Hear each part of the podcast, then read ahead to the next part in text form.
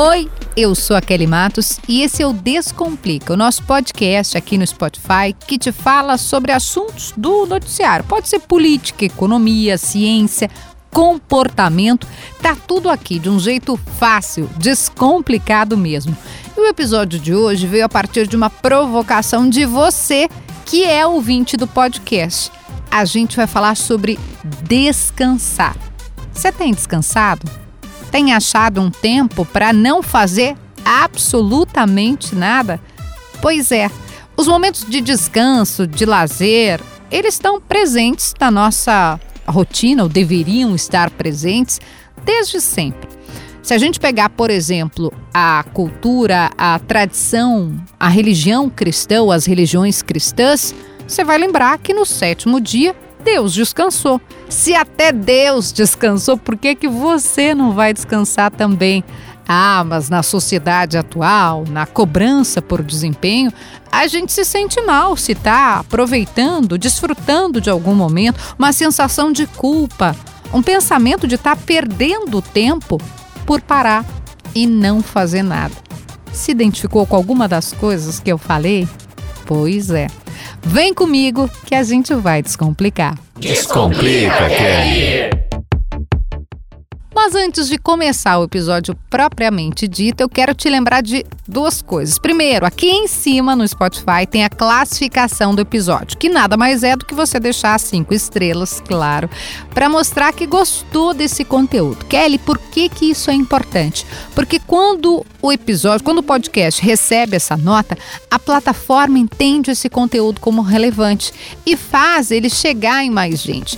E o nosso propósito no Descomplica é justamente esse: fazer o conteúdo chegar em todo mundo. A gente quer que todo mundo entenda, não só um grupo de pessoas, que todo mundo saiba, possa conversar, possa falar, e é por isso que eu te lembro sempre sobre a classificação.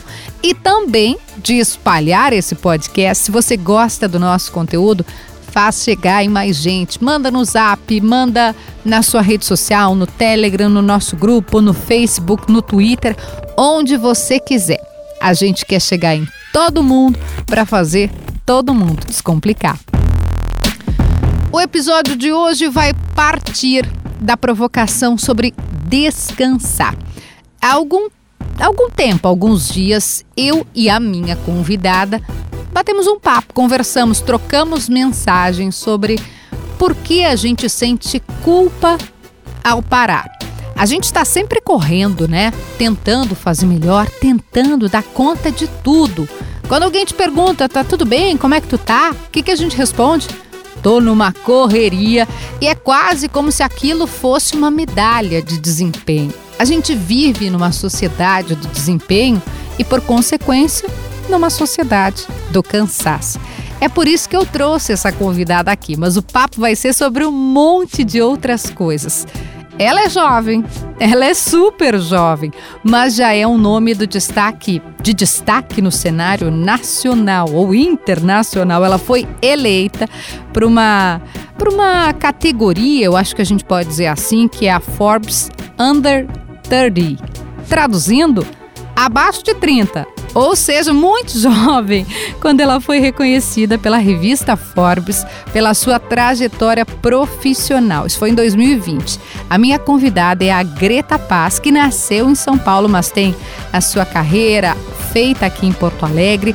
Ela é CEO da Eixo, que é uma empresa de estratégia de inovação, foi eleita, como eu disse, pela Forbes, uma das jovens mais promissoras do Brasil em seu ramo de atividades e veio conversar com a gente aqui no Descomplica. Kelly, primeiro é uma honra estar aqui conversando contigo. Obrigada. Fico muito feliz. Me definir, eu acho que a gente é muito acostumado a se definir pelo que a gente faz. E é tentador se definir pelo que a gente faz, até porque a gente passa a maior parte do tempo trabalhando. Mas acho que a Greta é muitas, né? E isso é muito bom. Então, eu sou a Greta que ama esporte, a Greta que adora ler, que ama estar com a família, com os amigos. E no trabalho, a Greta é empreendedora. E acho que essa, essa é a minha vida desde os meus 21 anos. Então, por mais. Ela é, ela é muito jovem. tu tá com quanto hoje? 31, eu já não sou mais uma Ah, não é Forbes mais Under Fo- 30. Não, Não, mas uma, uma vez, vez- Forbes Under Cê- 30. não, desculpa, um título da Forbes, amor, me ta- tatua na testa aqui. É, aliás, para quem. Vamos, eu sempre gosto de descomplicar, o nome do podcast é esse. É, vamos falar, essa é uma classificação da Forbes que, que joga luz sobre pessoas abaixo dos 30 anos que se destacaram e que a Forbes diz assim, ó, se eu fosse tu, eu prestava atenção nesse aqui. Se eu fosse tu, dava uma olhada nesse aqui. Por exemplo, a- o Under 30 do Descomplica tem quem? Fanny Weber. Eu diria pra vocês, preste atenção nesse rapaz, arroba Fanny Inbox. Ah, e a Forbes faz isso, né? Deixa eu começar então do começo. Primeiro, quando tu viu isso, eh, tu sabia antes, tu, quando tu olhou, caraca, meu Deus do céu. Então vamos começar descomplicando, porque na verdade as pessoas imaginam, e eu imaginava, que era, chegava um dia, a Forbes ligava e você é um under 30. E eu, não, e eu digo que não foi assim, eu batalhei por isso, né? Isso, Greta! o pessoal olha a foto e não vê bastidor. Olha o palco, Exatamente. acha que, hum, nossa, essa guria chegou ali agora. Gente, ó, Exatamente. alô! Então eu tinha conhecido o editor da Forbes um tempo antes. E ele disse: Olha, a empresa ainda é pequena, não rende tanta matéria. Eu guardei aquele contato. Passado um tempo, eu descobri que era possível se inscrever para ser um Under 30. E aí eu falei assim: eu vou me inscrever, vou gastar um dinheiro ainda, não vai acontecer nada, mas eu não, né? O não eu já tenho. Me inscrevi Isso. e mandei um e-mail para aquele contato antigo que eu tinha Olha! falando: Oi, olha só, me inscrevi e tal. E aí, junto disso, eu conheci o, o Beto Sirotes, que já, já tinha sido um Under Querido. 30, ele que tinha me falado, Greta, te inscreve. Me inscrevi. Falei com um assessor de imprensa que eu conhecia, então, assim, articulei. Mas passou muito tempo. Passou, assim, uns quatro, cinco meses. Eu disse, ó, não deu. Acho que uns dois dias antes do Natal, é, eu recebi uma ligação Gente. perguntando alguns dados sobre a empresa, desse editor, assim. Aí ele disse, não sei se é bem isso. Tá. Aí desliguei. E aí a gente conseguiu uma certificação na Eixo que era dificílima, que é a certificação de empresa B. Que é uma certificação de sustentabilidade. Que eu legal. fui de novo no editor e falei, oi, olha só, a gente ganhou uma... Ela, ela vai. Vocês entenderam por que, que ela tá aqui? Porque ela insiste. E aí, enfim, daí me ligaram e disseram que, que eu era uma under 30. E depois disso, perguntaram se eu conseguia produzir uma foto. E era assim, muito próximo do ano novo. Eu moro em Porto Alegre, tinha que ir pra São Paulo e tal. E eu disse: me dá a referência da foto, eu vou produzir num estúdio aqui. E aí foi Legal. por isso que eu fui uma página inteira, porque, né, claro, é- são as pessoas que são mais referências, tem os 30 e under 30 do ano, então de marketing eu fui. Mas também pelo, por tudo que eu agilizei, por tudo que eu consegui fazer, por ser uma referência né, no mercado, mas tudo é um contexto também. Então eu gosto de descomplicar isso, sabe? Muito legal, muito legal. Eu, eu- sabe que eu tava conversando sobre justamente com o Fanny hoje. As coisas. a- a- claro, como a gente vive muito de rede social hoje, e eu adoro a rede social, vocês sabem, eu tô em todas, mas como a gente vive muito disso, a gente tende a reduzir o que é uma pessoa a um recorte. Exatamente. Existe uma diferença muito grande, a Gabriela Prioli fala sobre isso, entre o que é palco e o que é bastidor. E quando você olha a rede social, você está olhando um recorte do momento da Kelly, ou do momento feliz, porque a Kelly não vai postar uma foto dela pagando um boleto no, no aplicativo, dela pagando um boleto no caixa eletrônico, dela pedindo pro gerente do banco, tudo bom, querido, meu limite tá... me-" Não vai ter isso, porque a gente quer mostrar, e tá certo, um momento feliz. Então você olha e fala, nossa, que legal, eu queria. Às vezes você até reduz a, o, o, a, a conquista do outro, pensando assim, ah, mas ela tá lá porque ela tá. Porque ela tem família, como me, eu ouço, né? Ah, mas é porque essa aí. E aí a gente fica até se justificando, né? Mas, poxa, eu vim do bairro da periferia, eu vim do Jardim. No meu caso, eu vim do Jardim Leopoldina. O que você tá falando? Quando, na verdade, tem muita luta e muito trabalho em cada dia. Para eu e a Greta estarmos aqui nesse podcast, gravando esse conteúdo para vocês e para nós também, a gente parou um momento do nosso dia que a gente estava fazendo outras coisas, que a gente tava, deixou de fazer reuniões, que a gente deixou de fazer um monte de, de outros, outras tarefas para estar aqui. Então, não se existisse caminho fácil, estaremos todos ricos já, né? E se eu soubesse como chegar, eh, primeiro que eu não estaria aqui, um, e segundo, eu cobraria muito caro para dar qual é o caminho. Não é o caso, né, gente? Então vamos ouvir lições de Greta nesse podcast de hoje. É, e curioso, né, Greta, porque é, a Greta é uma das palestrantes do South Summit. Eu não sei em que momento você está ouvindo esse podcast. Nós estamos gravando ele em abril, finalzinho de abril de 22. South Summit está acontecendo em Porto Alegre no início de maio. E quando eu fui ver um conteúdo seu, você falava sobre descanso na contramão de quase todos os outros empreendedores, fala assim: você tem que tomar banho gelado, você tem que fazer não sei quantas coisas, você tem que é, dar pulo, você tem que pular corda, você tem que correr, você tem que ser maratonista. Por que você falou pra gente descansar? Porque é muito meu isso. Eu acho que a minha história faz com que eu precise dizer isso. Eu consumi muito conteúdo de acorde às 5 da manhã, faça é. isso, faça aquilo, com hoje as pessoas têm a tendência e querem consumir fórmulas, fórmula de sucesso, fórmula disso. Só que não é sobre isso, né? Nós precisamos descansar, parar justamente para ser produtivo. Então, eu tive dois burnouts em momentos diferentes. É mesmo. E muito porque eu pegava essas fórmulas, entendia que era isso e tocava a minha vida. Mas isso tem um limite. E esse limite ninguém mostra, né? E aí eu disse: "Não, peraí a Greta é a Greta em todas as dimensões que eu falei lá no início. E isso é importante, é isso que faz com que a minha empresa cresça, é isso que faz com que eu tenha mais negócios. Quando eu comecei a entender, me entender, entender os limites do meu corpo, da minha mente, eu comecei a crescer como empreendedora. Então eu acho que é minha obrigação falar isso. A gente precisa parar. Um dia minha irmã me perguntou: por que, que tu tá postando as tuas férias? Porque toda vez que eu posto o meu descanso, eu perco seguidores. Todas as vezes. O quê? Sim. As pessoas compram a, a imagem Greta empreendedora, Forbes Under 30, que vai me ensinar a empreender. E aí, toda vez uh, que eu postar um conteúdo do, do, meu tempo livre, eu vou perder seguidores. E eu falei pra minha irmã, mas é isso. Se uma pessoa tirar umas férias que ela tá precisando, tá valendo. E eu recebo mensagens muito legais, assim. Então, acho que tem, é, é mudar essa perspectiva. É, pessoas que estão empreendendo, tendo sucesso, crescendo, mostrarem que elas não são só o computador, a reunião, e tem muito mais. Quando, quando eu te ouço falar, nossa, eu já aqui nesse podcast a gente recebeu tanta gente para falar sobre é, burnout, sobre essa a importância do descanso, sobre parar, respirar e meditar. Tô lembrando só de cabeça a Isabela Camargo, minha querida amiga, Mariana Ferrão, que deixou a TV Globo. Ela fala, cara, daí quando você tá lá no auge, você tá produzindo tanto e tá tão legal, porque tá fazendo sucesso. Ela falou, uma hora eu tava em Nova York, tava fazendo compra. E aí tu fica naquela loucura, naquela loucura que tu nem te dá conta. Talvez só quando aconteça isso, de Exatamente. colapsar, de, de dar um, um colapso e aí tu, ah, no caso da Isabela, ela estava fazendo a previsão do tempo, ela falou que travou. Ela é jornalista, ela travou, também era da TV Globo. Travou total, e ela disse, meu Deus. Hum. E vai ter dias que a gente vai precisar fazer isso, a correria toda, só que aí você tem que lembrar que no dia seguinte você tem que parar para almoçar parar para descansar. Até porque se você quer ser produtivo, se a cabeça não der esse tempo, você não vai ter nem ideia.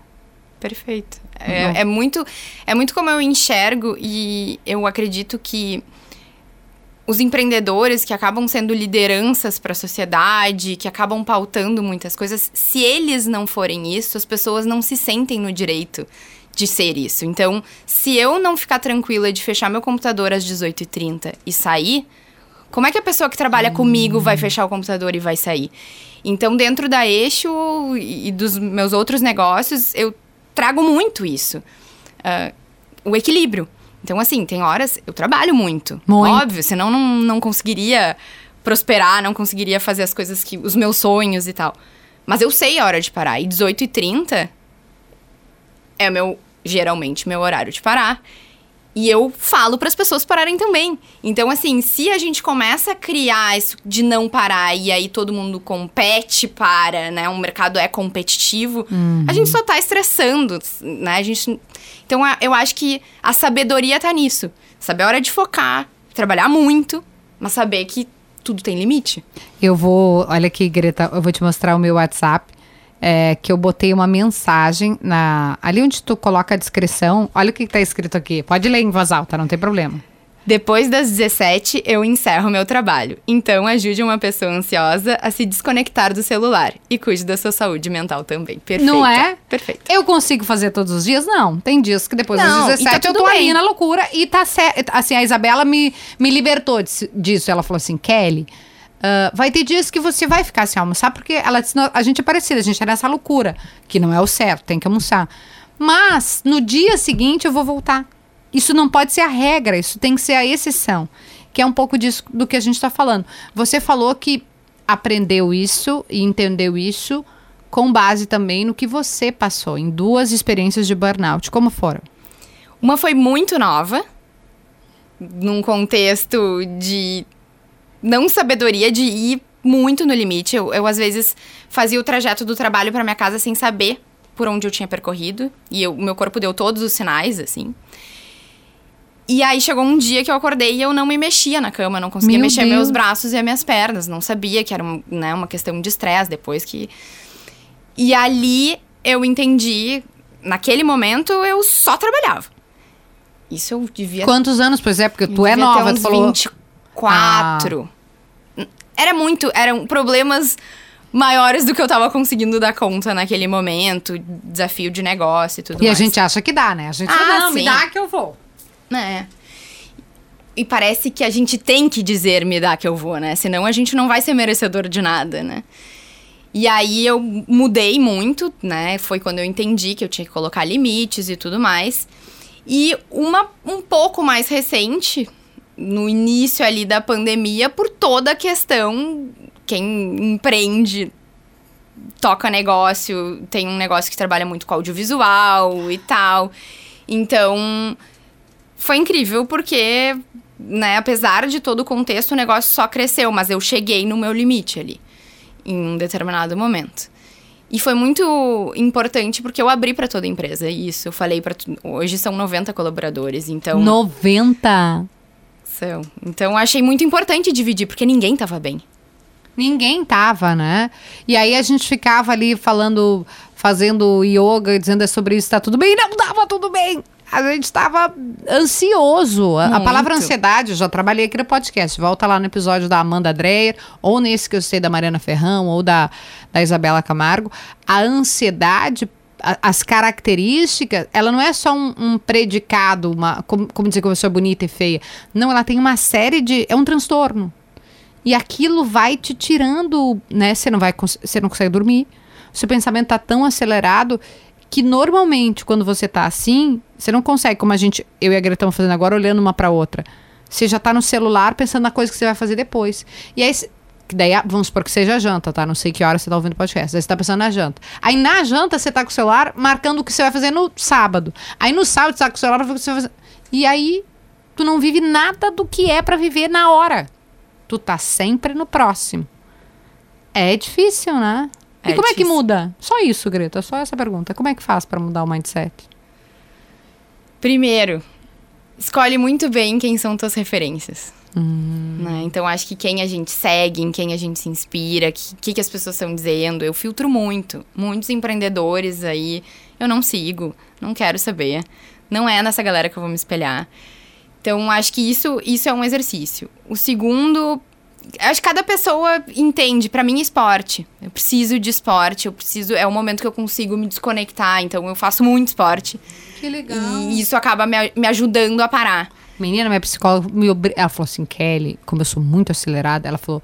Eu disse, ai, como é que eu faço a chavinha? Ela falou, atividade física. Mas eu não gosto. Ela falou, não, sério. Até pra tu poder liberar tudo isso que tem. Tu é muito, né? Na a minha rotatividade, a minha rodinha gira mais do que uma pessoa normal. O que me traz coisas boas, né? Eu produzo bastante. Vocês veem aqui, eu tô na rádio, tô no jornal, tô na TV, tararara. mas ao mesmo tempo, quando eu paro, eu tenho muita dificuldade. Porque a rodinha, a, a inércia quer fazer ela continuar rodando. E aí tu tá me dizendo que a atividade esportiva te ajuda. me ajuda. Terapia, acho que é uma coisa que também as pessoas. Muitas não falam, né? Empreendem, não falam. Eu posto, É. sabe? Porque eu acho que tudo isso ajuda. E, e, e é isso, quando eu escolho as minhas referências, eu escolho também o, como eu quero ser referência para as outras pessoas. Então, acho que essa, essa linha editorial é muito importante, assim, para mim. Mesmo que não sejam muitos seguidores, que não sei o quê. Eu sei que alguém tá entendendo que, que pode empreender de uma outra maneira. Que legal. Eu eu assisti, indico para vocês assistirem também, o Faz de Propósito da Greta, uh, em que ela compartilha conteúdo. Eu tava brincando com ela que seria tipo uma mentoria orgânica, uh, mas para ajudar outras pessoas. Por quê essa ideia de fazer o Faz de Propósito? Sim, o Faz de Propósito é um canal de YouTube. Isso. E eu sempre uh, consumia conteúdo sobre empreendedorismo produzido por homens. Produzidos por homens, né? E chegou um dia que eu disse: Nossa, minhas referências são completamente masculinas no empreendedorismo. E é muito difícil, porque tem o empreendedor que tá tocando o negócio e tem um empreendedorismo que é muito mais palco, né? Assim, tem gente que, que fala muito sobre empreendedorismo, mas o negócio. E quem tá tocando mesmo dificilmente tem tempo para produzir conteúdo, porque tá tá no negócio, tá, tá no corre. Tá no corre. E aí eu disse, não, eu tenho todo o contexto para se eu não conseguir produzir tendo uma empresa que faz Quem conteúdo. que vai conseguir? Depois a gente vai falar da Eixo, mas é, a, todo o histórico da, da Greta é de produção, né? De, de empresas que, aliás, de ajudar outros a produzirem conteúdo, né?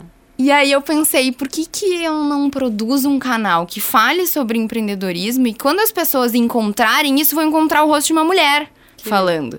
E aí eu decidi trazer o meu olhar sobre empreendedorismo de alguém que realmente toca o dia a dia de um negócio, trabalha com muitos clientes, tem muitos colaboradores. Então, eu achei que era importante, porque tudo que eu consumia, que eu via, ia muito pro lado masculino ou muito mais pro palco. Que às vezes eu falava, não, essa pessoa. ela não tá falando a verdade. Dá um exemplo, nin- ninguém vai citar nome, que a gente não vai entregar os coleguinhas, mas assim, do que você vê e fala assim, cara, desculpa, mas não dá. Eu, eu- e tem até, eu tava me lembrando de, de uma convidada que veio aqui que falou exatamente isso, que assim, três passos pra fazer tal coisa, ela falou, eu não acredito nisso. Três passos pra você ser mais. Por- Cara, não é assim. Agora eu não lembro qual episódio de podcast foi, mas ela disse assim, eu não gosto disso porque eu acho que é um processo, porque eu não, porque eu, para mim, ela disse não funciona assim. Eu acho que é de um outro jeito. Mas dá um exemplo pra gente assim de coisa que tu viu e falou: "Ih, cara, isso aqui não". Ai, tem tantas. Tem Banho desde- gelado. É, tem muito essa linha que vai pro se você quiser, você consegue, né? E, e eu sei que não é bem assim, né? E muitas vezes são pessoas muito privilegiadas falando isso. Eu sei do meu contexto de privilégio e, e tento ter esse, esse filtro. Mas tem muitas vezes que tá falando sobre. Eu vi muito conteúdo, por exemplo, como demitir uma pessoa. Uhum. Eu olho e falo, essa pessoa não demitiu uma pessoa. Ah. Não é possível.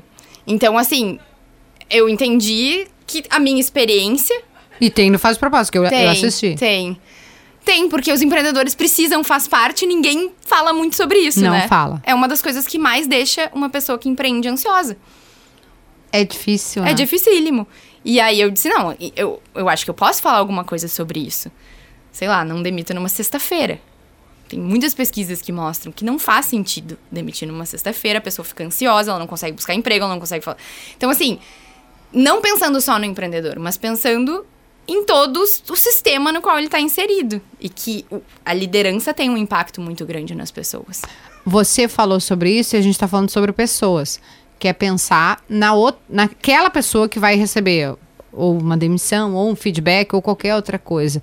Você acha que a gente já chegou nesse lugar de pensar na pessoa mais do que no, né, do- todos os outros, todas as outras coisas que o mundo pensa, né? Você tá vendo a guerra lá, Ucrânia, Rússia, e o povo tá interessado em território, em poder, é, tá muito longe. Muito longe. Quando a gente vai para um contexto de negócios, assim, tudo se torna ainda muito mais individual. Agressivo. Muito. E aí eu sempre. Eu, eu criei a empresa pensando. Foi num momento que eu não encontrava o lugar que eu quisesse trabalhar. Eu, falava- eu não encontrava, eu dizia, nossa, eu não, eu não tenho afinidade com isso, eu não tenho afinidade com essa cultura. Então foi minha provocação, assim, foi a minha forma de dizer: eu quero criar o lugar que eu queria trabalhar. E aí eu comecei esse lugar. Então a minha preocupação com as pessoas, ela é muito grande. E eu, e eu acredito muito que se as pessoas, hoje, né, como eu falei, são 90, se as pessoas estiverem trabalhando felizes, meu cliente vai ficar feliz, isso aí vai trazer trabalho e, e grana é consequência. Então eu me preocupo muito, muito mesmo. Você tocou na questão feminina também. hoje é difícil a gente falar qual é o lugar que não é predominantemente masculino, mas tem lugares que não são. Só que o mundo inteiro é por conta da nossa cultura, por conta de um. Eu não acho que seja um ato individual, é uma questão cultural mesmo, de uma sociedade que é patriarcal, que faz com que os homens ainda ocupem quase todos os espaços de poder. Aquele isso é papo de feminista. Não, é só olhar assim, falando sério. Pensa lugares de poder, tá? Presidência, Câmara dos Deputados, Senado, magistratura, Supremo Tribunal Federal, só para pensar espaço de poder, assim, bem raso, bem uh, sem aprofundar muito. A maioria, ou predominantemente, ocupado por homens. Tanto é que no Senado, até bem pouco tempo atrás, questão de anos, não tinha banheiro feminino perto do plenário. Por quê? Porque só os homens estavam ali.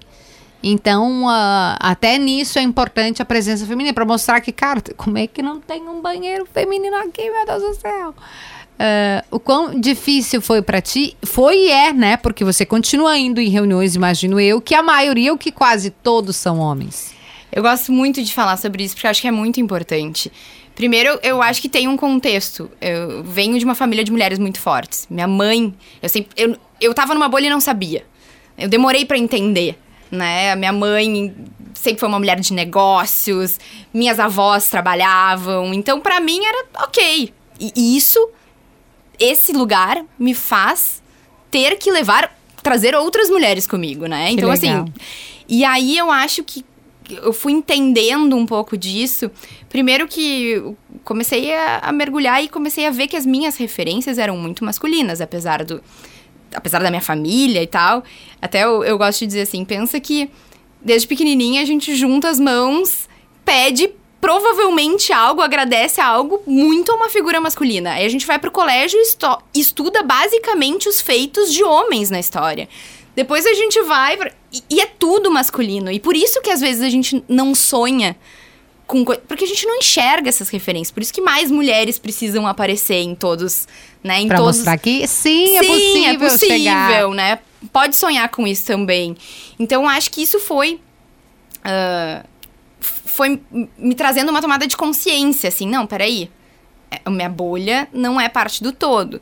E aí depois, quando a gente, né, faço muitas reuniões, concorrências, apresento muitas coisas para homens, né? Discuto muito com homens e e claro, eu trabalho no meio da publicidade que já é muito mais aberto. Né? Sim, muito mídia, mais né? Aberto, que, é, que é uma, tem muito mais. Tem. Diversidade é muito mais presente, é mais fácil.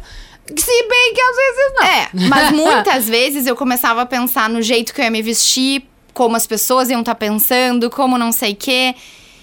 E aí eu também falo, tem dias que eu tô super afim de confrontar, então eu vou com o meu tênis, eu não tô nem aí. Uhum. Mas tem dias que eu não, eu não consigo e tá tudo bem, entendeu? É. E eu vou botar o, o meu terno e eu vou fazer. Então também acho que vira uma coisa que, por exemplo, me questionaram. Eu recebi várias mensagens que eu saí na Forbes de terno. Eu disse, meu, Questionaram por quê? porque é um símbolo masculino. Ah. Aí eu disse, é, ok, da- ali eu tava afim de sair de terno e, e A beleza. gente já não consegue dar conta de tudo. Eu também penso sobre Exatamente. isso, né? De quando eu vou no evento, o que, que eu pa- quero passar de imagem. E muitas vezes eu escolho ir colorida pra mostrar: olha aqui, é possível ser uma mulher, é possível sorrir. Mas eu ouço muito essa crítica assim: ah, mas tu sorri muito, ah, porque tu é muito alegre. Sim, porque tem que ser feio, sisudo e brabo pra ganhar poder, pra ser respeitado, que não é. Só que a gente vai querer momentos de botar terno e, meu, agora é tu que tem que me dizer o que, que eu vou fazer. Não, é, exatamente. Então, assim, não é ok. Eu, eu, eu acho que às vezes fica muito tudo, né? Então, tu. Mas é um ambiente difícil. E aí, quando, conforme vai crescendo, eu acho que tu vai te expondo a camadas ainda mais estratégicas, tu vai entendendo que é mais difícil do que tu imaginava, assim. Na Salt Summit, tu me disseste que vai falar de diversidade. Esse também é um tema puxado, pesado. É difícil confrontar e, e, e mostrar a importância. Eu até dividi com a Greta, né? Eu me formei, meu MBA foi todo sobre isso. Eu, durante dois anos me dediquei profundamente aos estudos de gênero, de raça. E também estudei, porque continuo estudando, Mark Lilla, que fala sobre você colocar a questão identitária de um modo tão agressivo que você acaba favorecendo o outro lado. porque é um, uma imposição tão forte, tão uh, às vezes belicosa, que faz com que o outro, que não entendeu ainda né, a importância da diversidade, se sinta ameaçado e reaja. Né? E, e, e talvez ele coloque isso como: olha, quem sabe a gente pensa. Isso que é um, é um democrata, a gente está falando de alguém que é no Brasil, para traduzir, seria uma pessoa progressista, né? Alguém a favor das causas, das pautas identitárias. Mas ele coloca isso, ó, se a gente for agressivo demais, esse não é o caminho, porque senão você vai fazer o outro lado reagir e aí o resultado é a confusão completa.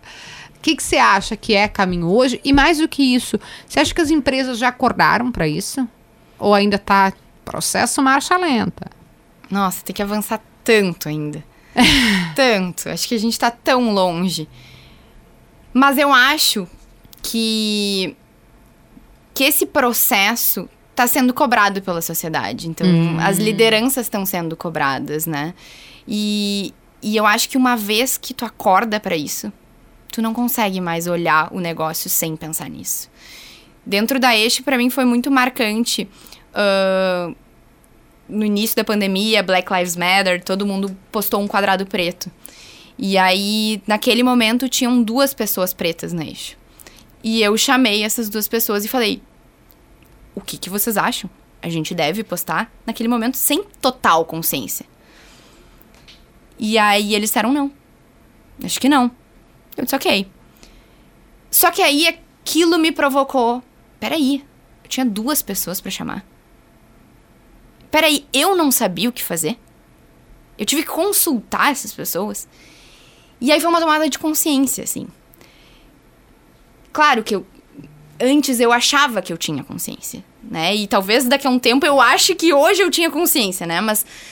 Mas naquele momento eu entendi e eu comecei a fazer encontros com essas duas pessoas, que depois se tornavam quatro, seis, ah. oito. E a gente montou um grupo de trabalho para falar sobre as pautas raciais. E aí eu entendi, por exemplo, que em alguns momentos uh, a gente tava. Porque daí é uma, é uma questão social mesmo, né? Isso. né? A gente tava compartilhando conteúdos em inglês. Isso, daí tu tá querendo que boa parte das pessoas não acesse, né? E aí essas pessoas do GT me falaram, Greta, quando a gente faz isso, a gente só tá tornando mais distante o meu conhecimento.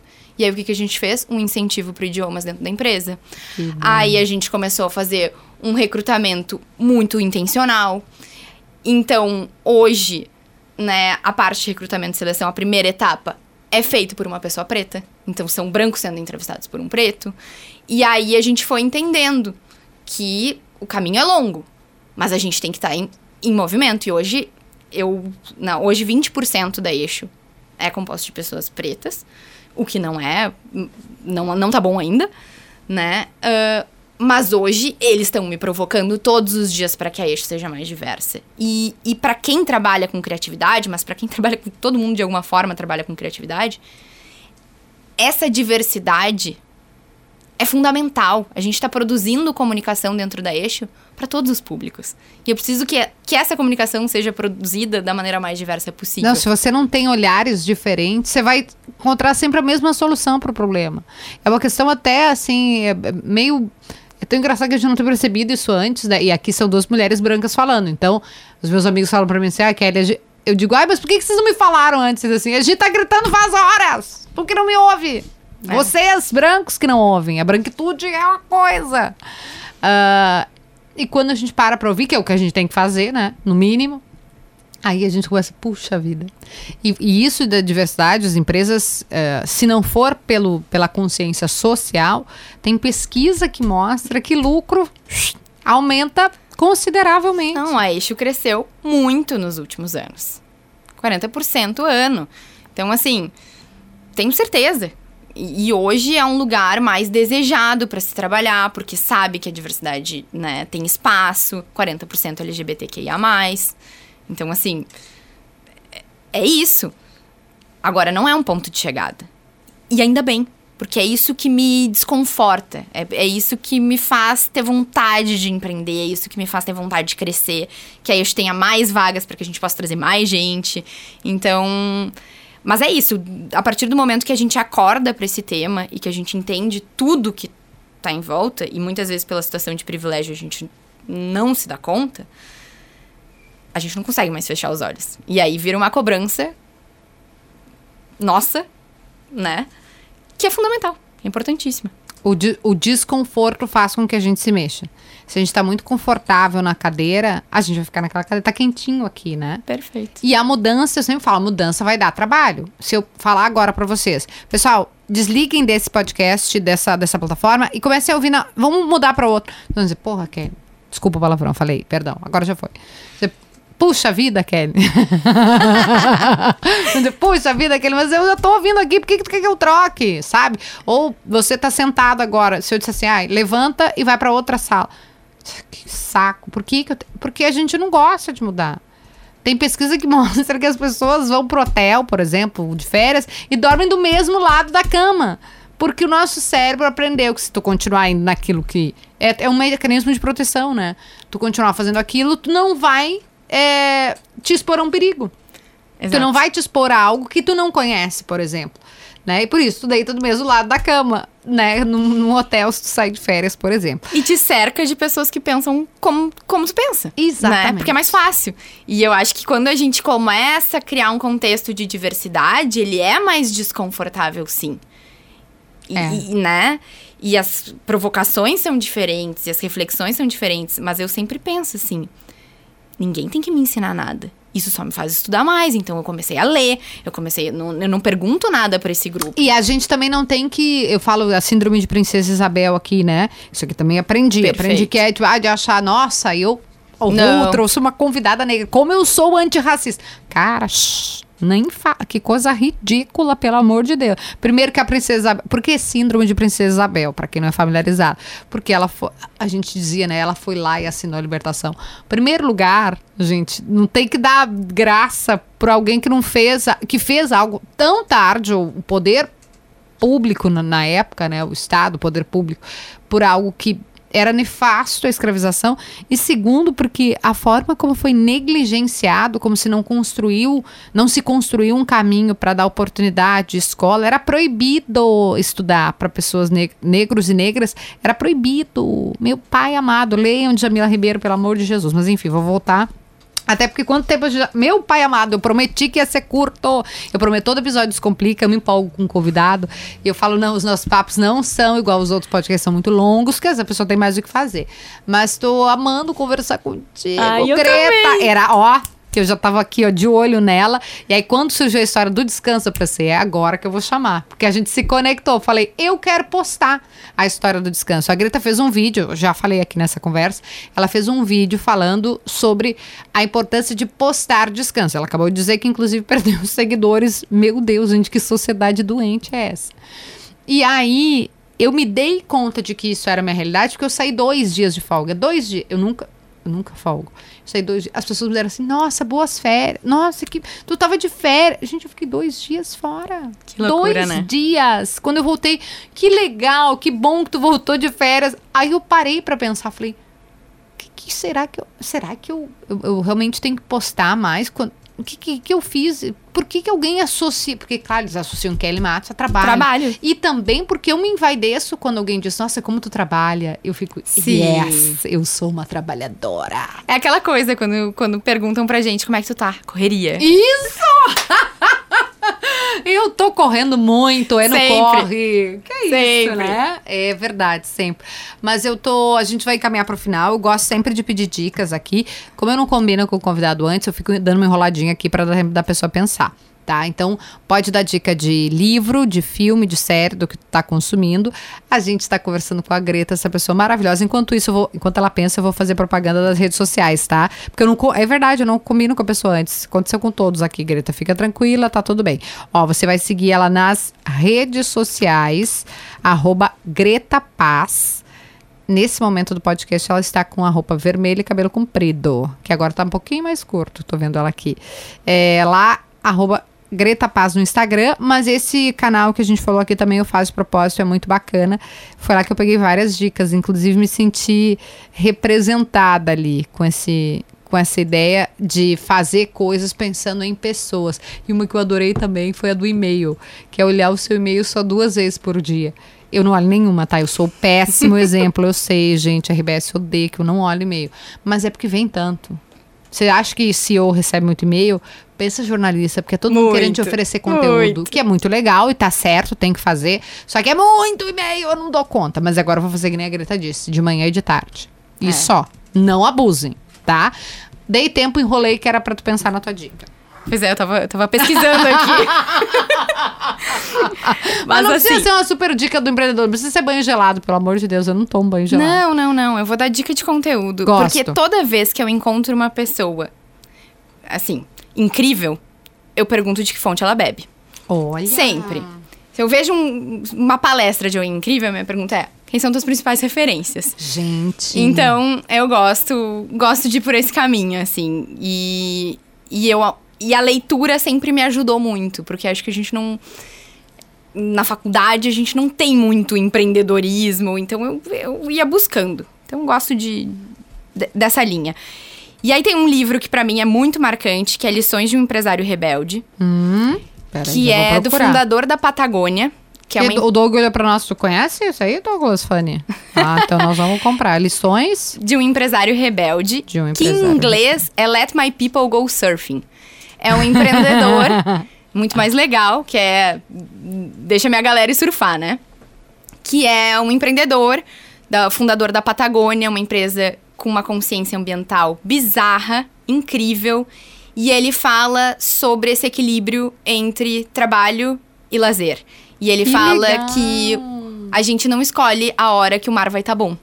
Então a gente precisa parar e surfar e depois a gente volta para trabalhar.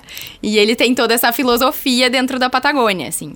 É, foi onde eu conheci o Sistema B, que, né, que é um, assim, uma organização incrível que auxilia empresas que querem ter uma consciência maior e ressignificar sucesso. Então, Natura, várias marcas são B Ah. certificadas, a Eixo é B certificada. É, tem que traduzir aqui, descomplica. Isso. É um É certificado uma para empresas que fazem que algo. ressignificam sucesso na economia. Então, elas são susten- sustentáveis sob todos os aspectos, né? Então, a gente associa sustentabilidade à parte ambiental. Isso, mas meio ambiente, normal. Governança, trabalhadores, clientes. Então, é uma certificação dificílima de conseguir. Para eixo levou nove meses. Ai, gente, olha chique, ela Mas- tem. Mas foi a partir desse livro que eu conheci o Sistema B. Então, eu acho que é, que é um livro legal. E tem outro livro que... Esse tem um velhinho na capa, pelo que eu vi É, aqui. surfando com a sua prancha. Adorei, adorei. A Paty Pontaut, eu já vou falar pra ela, porque ela também gosta de falar do negócio que é o etarismo. Que ela assim, Perfeito. Kelly, temos que ressignificar isso aí. É verdade, né? Porque a gente diz assim, ai, o fulano com 50 anos tá fazendo tal coisa, gente. Não, perfeito. Esse livro é muito bom. E o outro, que é muito pelo nosso papo, se chama O Sexo Mais Rico. Que é como a nova geração de mulheres está transformando trabalho, amor e família. É uma pesquisa, foi um, um livro escrito por uma jornalista, é um livro um pouco mais denso, mas que mostra como o papel da mulher foi mudando ao longo do tempo na sociedade e que está muito associado a guerras. Então, é, é muito interessante, assim, que ah, as guerras pautam a mulher no mercado. Então, quando precisa de mulheres porque os homens vão pra guerra, as Ah. mulheres entram. Aí, isso, Primeira Guerra. Quando voltam os homens, as mulheres casadas não, não podiam mais trabalhar.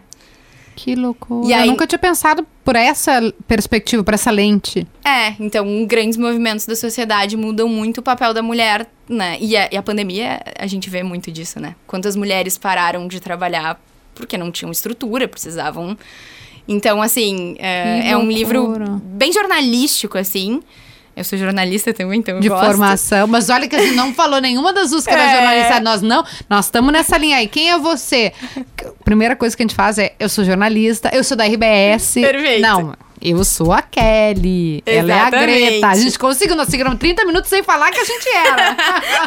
E aí, esse livro é é muito bom, assim. Então, como eu gosto sempre de perguntar de, de de Referências. fonte as pessoas bebem, eu acho legal dizer Ai, fontes que eu tô bebendo. Que legal te receber. Eu fiquei muito feliz de te receber, porque eu queria faz tempo fazer essa conversa. Agora, eu me lembrei que eu não perguntei uma coisa, porque é de um podcast que eu escutei, ah, que é sobre síndrome da impostora. Eu tô tentando me lembrar qual foi o podcast. A Bruna Marquezine foi nesse... Mamilos. Mamilos. Mamilos. E naquele primeira, naquela primeira parte do podcast do Mamilos, eu já chorei de cara. E ela chorou também, achei ótimo, que Ela eu identifiquei chorou. com a Bruna. É, as gurias estão falando e elas citam um livro da Rafa Brits, que é gaúcha também. E impresso, eu me dei, todas eu ia dando check, assim. Esse eu não li. É assim, sabe que ela, ela, ela diz assim: ah, daí o fulano eh, me convidou para assumir tal cargo, tal posto, e aí eu Sim. vi que tinha que ter um inglês perfeito e eu não fui. Eu nem respondi o e-mail. Nossa, eu já fiz tanto isso na minha vida. E, e aí elas citam, inclusive, que homens, quando eles veem uma vaga de emprego, uma vaga no LinkedIn, né, na rede social, eles dão sim, mesmo sem preencher os requisitos, porque isso já é algo que faz parte da, da cultura e da personalidade. Por acaso tu passou por síndrome da impostora, mas ela, é tão, ela é CEO, né, gente? Ela é tão autoconfiante aqui. Gente, o tempo inteiro. Capaz! O tempo inteiro, claro. E, e- e- olha, acho que quem falar que não passa. Que, que perverso que é, né? Imagina, a Greta é CEO, ela é Forbes Under 30, a Bruna Marquezine é atriz da, fazendo coisa da DC. E a gente, eu, né, posso eu sou jornalista da RBS, tipo, âncora, e eu fui assim, ah, não sou boa, o sufi- não vou nem responder, não posso, não dá. Nossa, muitas vezes, em muitos momentos. E, e eu tenho. Eu, eu cuido muito isso, não só por mim, mas por- pelo negócio como um todo. Normalmente está associado ao, trabalho, né? Então, às vezes, eu falo, ah, eu acho que. Eu acho que eu não consigo, mas assim, como é que eu vou dizer que não se tem um monte de gente que depende disso? Aí, não, vamos. Mas, mas sim, com certeza. Eu, eu vou produzir um conteúdo para me convencer de fazer um canal de empreendedorismo no YouTube. Eu falava, tá, mas será que eu, que eu sei falar bem sobre isso? Não acredito. Será que eu sou. Porque eu olho, mas será que. Então, assim, eu, acho que isso tá presente o tempo inteiro. É um exercício, a gente não. né? É de todos os dias, né? Todos os dias. Todos os dias. Mas eu vou te lembrar, então, que tu é. Eu ia falar um palavrão. Não posso. Eu, eu botei nas minhas metas com a minha gestora Marta Glass, que eu vou falar menos palavrão. Então, tu é maravilhosa. Ai, obrigada. Sempre que precisar lembrar, me liga. Fala, Kelly, você pode me mandar algum áudio falando que eu sou maravilhosa? Que eu tô me sentindo. Pode pedir pra mim. Ai, Tá? Obrigada. de Muito coração. obrigada. Eu amei. Eu amo Amei. o teu trabalho, sou Ah, muito fã. Então, assim, ó, é uma honra estar aqui. Ah. Fico muito feliz. Somos, somos todas, tá? Vamos juntas. Obrigada. Essa foi Greta Paz. O Descomplica vai ficando por aqui, você sabe, né? Gostou do conteúdo? Compartilha, faz chegar mais gente. Nosso propósito aqui é esse mesmo, é fazer todo mundo entender todo e qualquer assunto. Se for síndrome da impostora, se for empreendedorismo, se for é, a mulher no mercado, nós queremos que todo mundo entenda. Não é sigla difícil, nome difícil, atitude difícil, não. Aqui é pra chegar em todo mundo. Por isso, compartilha. E eu estou te esperando, claro, para mais um episódio do Descomplica aqui mesmo, no Spotify ou no seu tocador de podcast favorito. Um beijo, até lá!